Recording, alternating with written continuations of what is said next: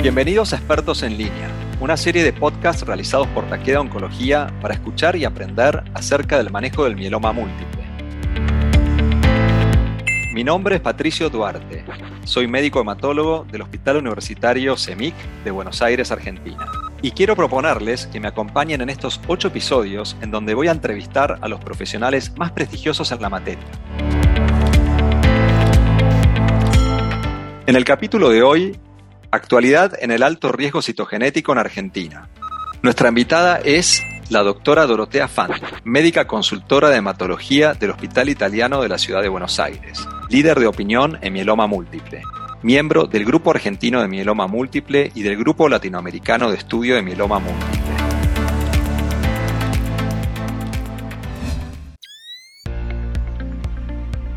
Hola Dorotea, muchas gracias por participar en este ciclo de charlas de mieloma múltiple. Bueno, gracias Patricio por haberme invitado y gracias a Taqueda por darnos la oportunidad de poder tener esta conversación. Bueno, hoy nos toca un, subgrupo de pacientes muy particular, que son los pacientes de alto riesgo. Pero, Dorotea, ¿cómo, ¿cómo definimos a estos pacientes, a los pacientes de alto riesgo? Bueno, mira, Patricio, lo primero que te quiero decir es que cuando uno está frente a un paciente de alto riesgo, esto es una situación muy difícil para el paciente, pero también muy difícil para todos nosotros los médicos que los vamos a tratar. ¿Y por qué? Porque ya sabemos que cuando estamos frente a estos pacientes, estos pacientes tienen una sobrevida media que no alcanza a dos años. Entonces ya cuando uno está sentado frente a estos pacientes, la verdad que la cabeza empieza a pensar, ¿qué le puedo ofrecer? ¿Qué es lo mejor que le puedo ofrecer a estos pacientes? Y como, como todos sabemos, lo mejor que le podemos ofrecer a estos pacientes es una combinación de drogas, las mejores drogas que tenemos en primera línea y en primera recaída. O sea, como conclusión, digamos, son, son pacientes que viven menos de dos años, la sobrevida media es menor a dos años, y que debemos ofrecerle la mejor combinación que tenemos al diagnóstico o a la recaída. Mucho se habla en los congresos sobre si debemos tratar eh, de una manera diferente a los pacientes de alto riesgo eh, versus los pacientes de riesgo estándar.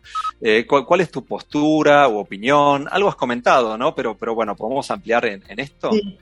Mira, yo creo que en realidad en un futuro probablemente y en un futuro cercano uno puede personalizar el tratamiento y me refiero justamente a estos pacientes de alto riesgo, tratar de identificar realmente la mutación, por ejemplo, que tienen y poder usar un medicamento target. Pero lamentablemente hoy nosotros no tenemos la posibilidad de hacer esto. Entonces, en realidad, nuevamente, las mejores drogas, la mejor combinación, tratamiento continuo, muy importante, tratamiento continuo, no debemos suspender. ¿Y cuál es el objetivo de estos tratamientos en estos pacientes de alto riesgo? Alcanzar una enfermedad residual mínima negativa. Estos pacientes, como todos sabemos, son pacientes que rápidamente responden, pero también rápidamente recaen. Y esto se debe justamente a la inestabilidad genómica que, estos, que este grupo de pacientes tiene. Y, hablando un poco de los tratamientos, bueno, creo que, está claro que debemos eh, buscar la enfermedad residual negativa. Eh, ¿Consideras que, habría una droga particular que siempre tendríamos que incluir en, en nuestro tratamiento o una combinación de drogas específicas? ¿Cuál es tu postura? Sabemos que debemos usar una combinación de inhibidores de proteosoma con inmunomoduladores. Eso es, por supuesto, con dexametasona. Esto es como lo básico.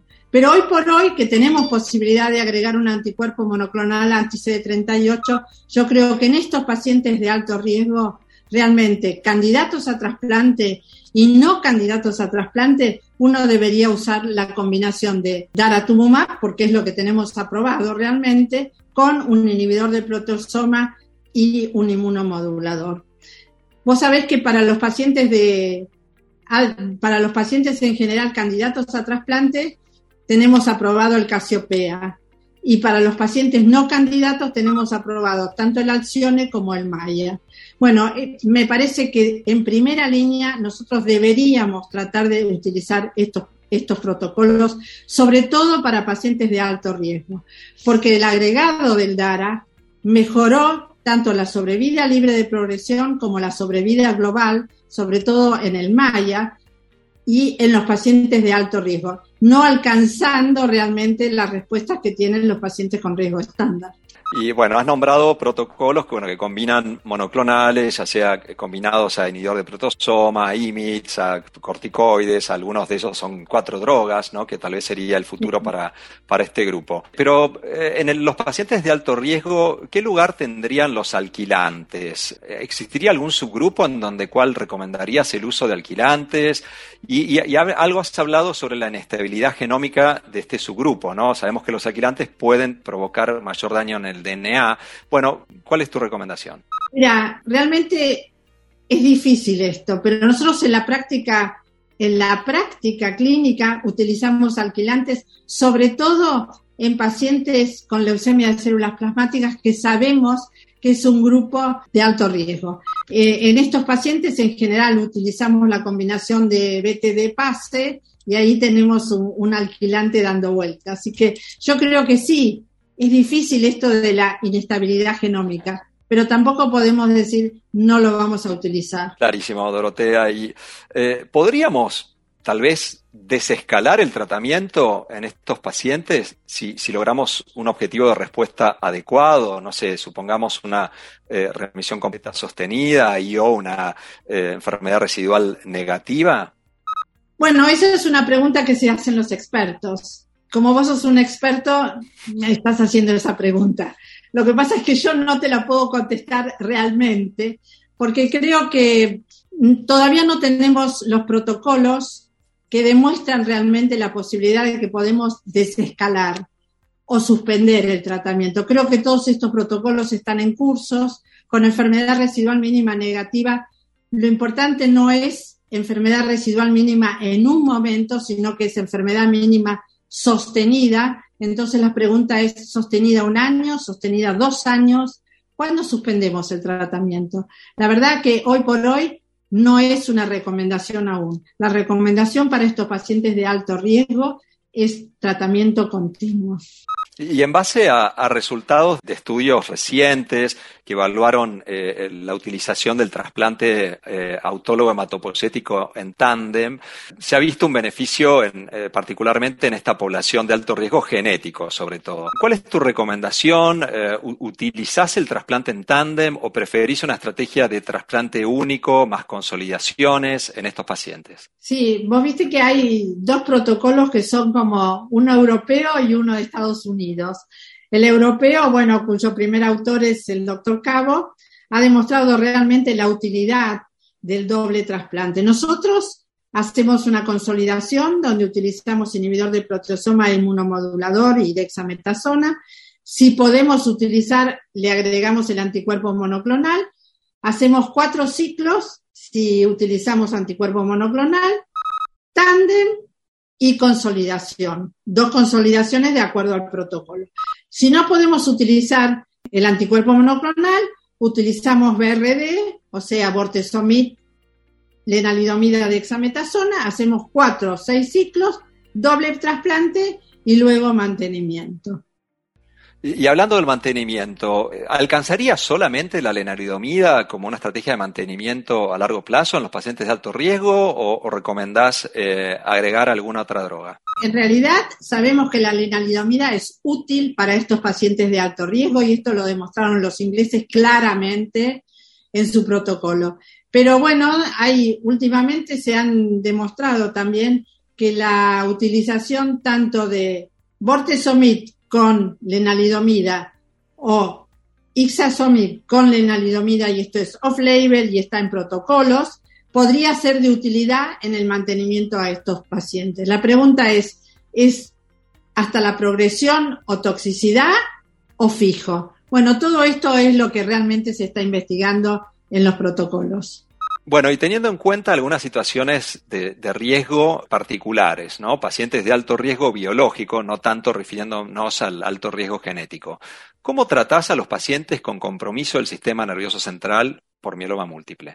Bueno, esto sí que es una pregunta difícil y creo que es una respuesta más difícil todavía, porque realmente no hay, no hay un protocolo que diga, bueno, usted para los pacientes con compromiso del sistema nervioso debemos tratarlo en forma sistémica y luego localmente. Lo que nosotros hacemos sí es tratar al paciente en forma sistémica y si el paciente tiene masa, agregamos irradiación. Y si el paciente tiene compromiso meningio, hacemos triple intratecal como si el paciente tuviera un linfoma. Pero realmente sabemos que la sobrevida de estos pacientes es una sobrevida muy corta. Sí pareciera como que eh, los inhibidores del proteosoma y sobre todo la pomalidomida atraviesa la barrera hematoencefálica. Y también lo que últimamente se está pensando es que, bueno, nosotros no tenemos acceso a las CAR-T, pero sabemos que las CAR-T aparentemente atraviesan la barrera hematoencefálica y esto podría ser útil en los pacientes con compromiso del sistema nervioso central. Otra situación difícil eh, es eh, aquellos pacientes que tienen mieloma múltiple extramedular, que puede ser al diagnóstico o a la recogida. ¿Cuál es tu postura respecto a la utilización de, estos llamados nuevos agentes? Eh, ¿Servirían los IMIDs, los inhibidores de protosoma, los monoclonales para el mieloma múltiple extramedular puntualmente? Yo te puedo decir lo que nosotros hacemos. Nosotros cuando el paciente al diagnóstico tiene un compromiso extramedular, me refiero a los pacientes con compromiso extramedular no óseo, ¿no?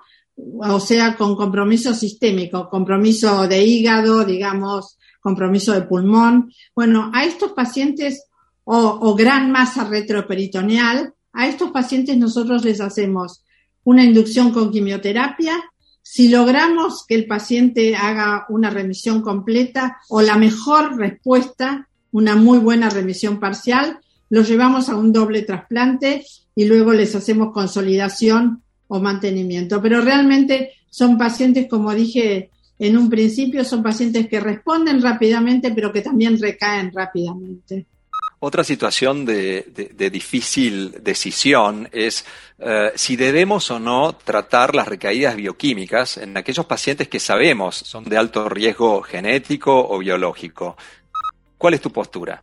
Bueno, yo creo que estos pacientes deben ser tratados precozmente. No tengo, en esto me parece que no tengo ninguna duda y la literatura ya demostró que realmente uno no puede esperar la progresión de estos pacientes de alto riesgo porque cuando estos pacientes recaen, recaen realmente o con insuficiencia renal o con compromiso extramedular o leucemia de células plasmáticas cuando progresan rápidamente. Estos pacientes primero deben recibir un tratamiento continuo y cuando los pacientes progresan con una recaída bioquímica deben ser tratados precozmente. Clarísimo. Eh, hemos hablado ya del trasplante hematopoyético en tándem, pero ¿tendría lugar el trasplante halogénico hematopoyético en el mieloma múltiple de alto riesgo? Bueno, hoy por hoy creo que con estas nuevas posibilidades que tenemos, con sobre todo con las CAR-T, eh, uno debería saber si realmente el trasplante halogénico tiene un lugar. Sin embargo, creo que nosotros en la Argentina deberíamos pensar en un pequeño grupo de pacientes que son aquellos pacientes jóvenes, de alto riesgo, que han logrado una remisión completa y que tienen un donante compatible. En este pequeño grupo de pacientes, yo creo que el trasplante halogénico es una opción.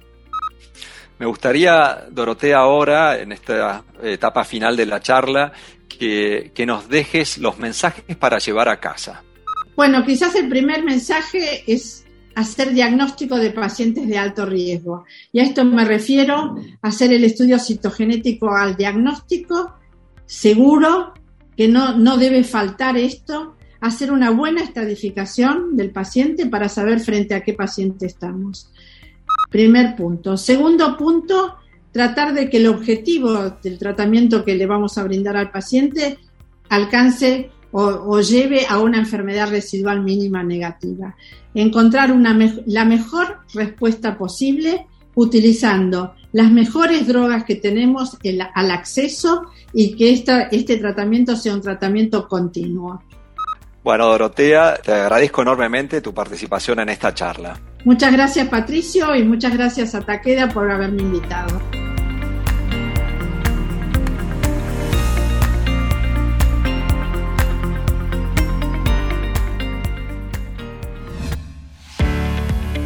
Hasta aquí hemos llegado con el capítulo de hoy.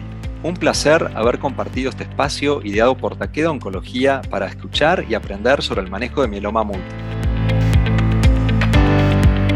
Los esperamos en el próximo capítulo de Expertos en Línea, una serie de ocho podcasts realizados por Mieloma Múltiple Virtual Connect. Muchas gracias.